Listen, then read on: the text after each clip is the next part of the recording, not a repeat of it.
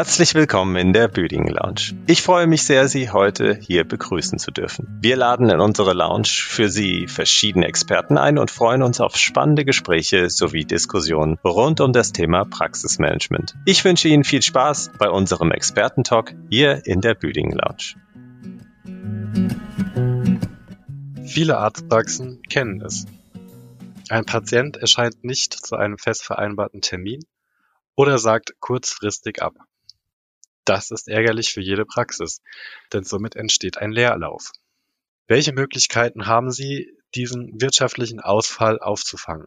Unsere heutigen Expertin Dieter Jentsch, Referent der Ärztlichen Verrechnungsstelle Büdingen und Marius Mertineit, Fachanwalt für Medizinrecht, zeigen Ihnen auf, wie Sie diese Probleme und damit Ausfallhonorare vermeiden können.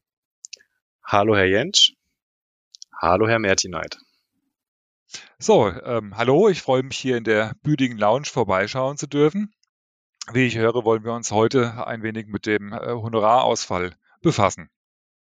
Ja, Herr Martineit, herzlich willkommen. Schön, dass Sie in der Lounge auch mal dabei sind. Und ja, Honorarausfall, das werden wir immer wieder gefragt äh, ich von der von Büdingen Med äh, aus äh, der Praxis heraus und Sie natürlich mit den tiefer liegenden Rechtsfragen. Und ich fange mal mit dem mit der Situation aus Sicht der GOE aus an. Also die Frage ist die, was kann berechnet werden, wenn ein Patient seinen ähm, geplanten äh, und äh, festgelegten Termin in der Praxis beispielsweise für einen planbaren Eingriff nicht wahrnimmt. Und ähm, da gibt es zunächst mal in der GOE ähm, überhaupt keine Ziffer, die man ansetzen kann. Jetzt gibt es natürlich im Laufe der Zeit hat sich das entwickelt, eine ganze Menge Versuche, ähm, dass man dann eine Ziffer aus der Gebührenordnung raussucht und die dann anwendet und sagt, jawohl, analog der Gebührenordnung wende ich jetzt zum Beispiel die Ziffer 56 an. Da steht so schön dabei, das ist eine Verweilgebühr. Und genau das habe ich ja gemacht. Ich habe auf den Patienten gewartet und gewartet und habe dabei verweilt.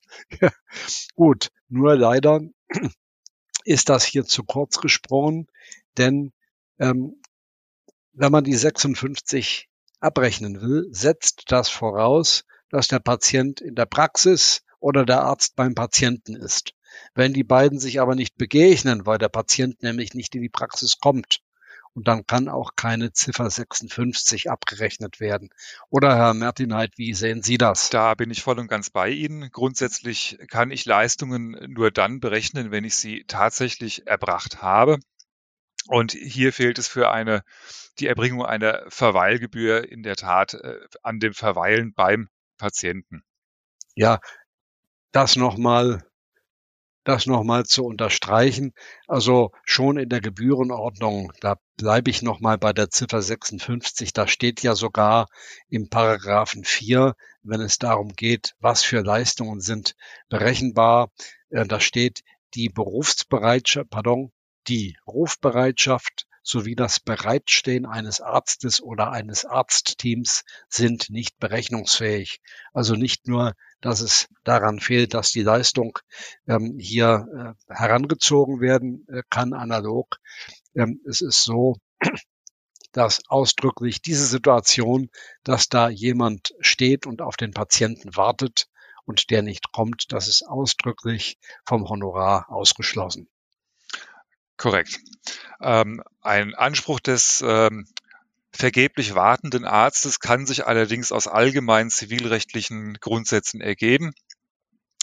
Ähm, zum einen äh, kann es sich um eine Pflichtverletzung des Patienten handeln, nicht rechtzeitig zur Behandlung zu erscheinen. Zum anderen kann ein Annahmeverzug vorliegen. Ähm, das sind allerdings alles rechtliche Figuren, äh, welche relativ komplexe Prüfungen voraussetzen und auch hohe Anforderungen an den Vortrag im Rahmen eines eventuellen Honorarprozesses stellen. Vor diesem Hintergrund, und da ist die Rechtsprechung der letzten zehn Jahre doch sehr eindeutig, erscheint es am sinnvollsten zu sein, eine Vereinbarung mit Patienten zu schließen für den Fall, dass eine fest terminierte Behandlung nicht rechtzeitig abgesagt werden kann. Das ist vielleicht unglücklich formuliert, äh, für den Fall, dass eine terminierte Behandlung nicht rechtzeitig abgesagt wird. Die Voraussetzungen einer solchen Vereinbarung sind in der Rechtsprechung ziemlich dezidiert herausgearbeitet und weitgehend unstreitig. Ähm, es muss für die vorgesehene Behandlung ein Termin fest vereinbart sein. Dieser Termin muss ausschließlich diesem einen zu behandelnden Patienten vorbehalten sein. Der Patient muss über dieses Faktum informiert sein und er muss insbesondere darüber in Kenntnis gesetzt werden, dass bei Nichteinhaltung beziehungsweise nicht rechtzeitiger Absage des Termins diese zugesagte Behandlung in Rechnung gestellt werden kann, beziehungsweise, was ich für die vorzugswürdige Lösung halten würde, ein pauschalierter Schadenersatz in Rechnung gestellt wird. Ähm, ausgenommen werden müssen natürlich Fälle, in denen das Nichterscheinen des Patienten unverschuldet erfolgt und für den Fall, dass ein pauschalierter Schadenersatz vereinbart wird, muss dem Patienten auch zumindest die theoretische Möglichkeit offen gehalten werden, einen konkreten niedrigeren Schaden in diesem Einzelfall nachweisen zu können. Ähm, es ist ja immer noch der Ausnahmefall denkbar, dass äh, der äh, vergeblich wartende Arzt Teile oder sogar seine gesamte Arbeitszeit in diesem einen Ausnahmefall anderweitig äh, versilbern konnte. Ja, das kommt uns in der Praxis auch öfter vor, Herr Martineit, nämlich, äh, dass dann äh, gesagt wird, ja, ähm, der Patient äh, ist nicht gekommen, der äh, Arzt sitzt in seiner Praxis und äh, macht ja ganz was anderes. Er kann zum Beispiel Verwaltungstätigkeiten ausführen oder kann sich schon die Akte des nächsten oder übernächsten Patienten ansehen. Und in dem Zusammenhang was ist denn eigentlich unverschuldet? Denn das ist äh, ja auch so ein Punkt. Es kann ja durchaus sein, dass ich von meinen Schwiegereltern überfallen werde. Die kommen zu Besuch, während ich hier gerade mit Hut und Mantel stehe und mich in die Praxis begeben will, um irgendeine kleine Hautgeschichte chirurgisch beseitigen zu lassen. Äh, oder äh, ja, ähm, der jährlich wiederkehrende Geburtstag des Hamsters steht an. Also unverschuldet. Was äh, kann man denn da festmachen oder was gibt's denn da für Kriterien? Nun, ähm, der Überraschungsbesuch der Schwiegereltern mag natürlich als höhere Gewalt durchgehen, aber ganz im Ernst äh, ist natürlich an den äh, erwachsenen und geschäftsfähigen Patienten die Anforderung zu stellen, dass er auch in einer solchen Zwangslage äh, durchaus imstande ist, sich zur Wehr zu setzen und seinen Verpflichtungen aus dem Behandlungsvertrag zu genügen. Unverschuldet wäre beispielsweise eine eigene Erkrankung, welche daran hindert, die Behandlungsleistung in Anspruch zu nehmen, ähm, oder aber beispielsweise auch ein Wegeunfall, der dazu führt, dass man den Termin nicht rechtzeitig wahrnehmen konnte. Ja, das ist ja plausibel.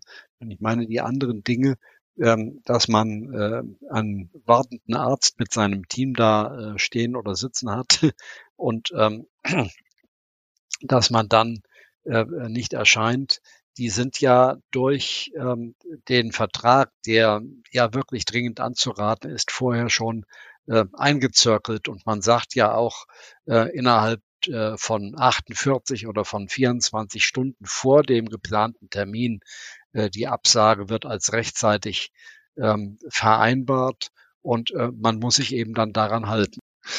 In der Tat, wichtig ist die Vereinbarung ähm, einer solchen Frist, welche als rechtzeitig akzeptiert wird. Ähm, die Rechtsprechung geht überwiegend von bis zu 48 Stunden vor dem Behandlungstermin ähm, als zulässige Maximalfrist aus, wobei es da auch Abweichungen bei einzelnen Entscheidungen gibt. Teils kreativ versuchen einzelne Ärzte jetzt auf 48 Werktagsstunden auszudehnen, ist mir gerade ganz aktuell so untergekommen, ähm, wobei das allerdings ein Fall wäre, den ich nicht unbedingt einem Gericht zur Entscheidung anvertrauen wollte. Ähm, wir werden dieses Verfahren auch aus anderen Gründen äh, nicht durchführen. Ähm, aber es, man sieht, auch innerhalb dieses doch schon seit Jahrzehnten im Grunde fest abgesteckten Rahmens bleibt immer noch Raum für Kreativität.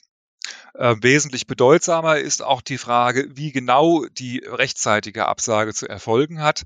Ähm, ich möchte jetzt ungern das Beispiel WhatsApp verwenden, weil das auch datenschutzrechtliche Probleme aufwirft, aber in der Tat ist es praktisch heute so, dass häufig diese einfachen Kommunikationsmittel, diese auch formlosen Kommunikationsmittel angeboten werden. Wenn ich also WhatsApp nutze, um einen Termin zu vereinbaren oder zu bestätigen, kann ich nicht im Gegenzuge erwarten, dass die Absage des Termins mit eingeschriebenem Brief erfolgt, sondern da muss eine gewisse Gleichwertigkeit hergestellt werden. Ähm, genauso einfach, wie ich einen Termin vereinbaren kann, muss ich ihn letzten Endes auch absagen dürfen. Das ist eine, das ist eine sehr äh, klare äh, Ansage mit diesem Vergleich. Äh, wenn ich E-Mail oder WhatsApp oder ein anderes Mittel oder auch SMS anbieten würde, mal den Datenschutz zur Seite gestellt, äh, und dann muss der Patient auf diesem Weg äh, auch ähm, einen Termin absagen können. Also damit wird man, damit sind die beiden ähm, Gesprächs- oder Vertragspartner an der Stelle äh, gleichartig behandelt.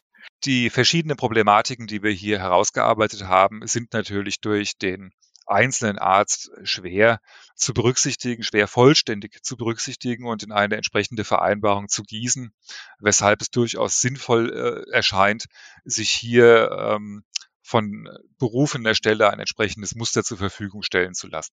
Ja, Herr Martineit, da sind wir aber genau am richtigen Platz weil wir natürlich von Büdingen Med aus solche Mustervereinbarungen haben. Die werden zwar ohne rechtliche Gewähr von uns herausgegeben, aber die entsprechen doch einem ganz breiten Spektrum unserer langjährigen Erfahrungen und äh, auch der Aktualität der Hinweise. Gerade diese Fälle oder diese Eventualitäten, die Sie eben genannt haben, werden hier mit äh, großer Sicherheit abgedeckt. Also diese Mustervereinbarung können Sie bei uns gerne anfordern. Ich möchte es noch mal ein bisschen zusammenfassen, was wir besprochen haben. Ähm, wir haben äh, unterstrichen, dass es keine GOE-Ziffern gibt, ähm, die für den äh, Terminausfall hier herangezogen werden können.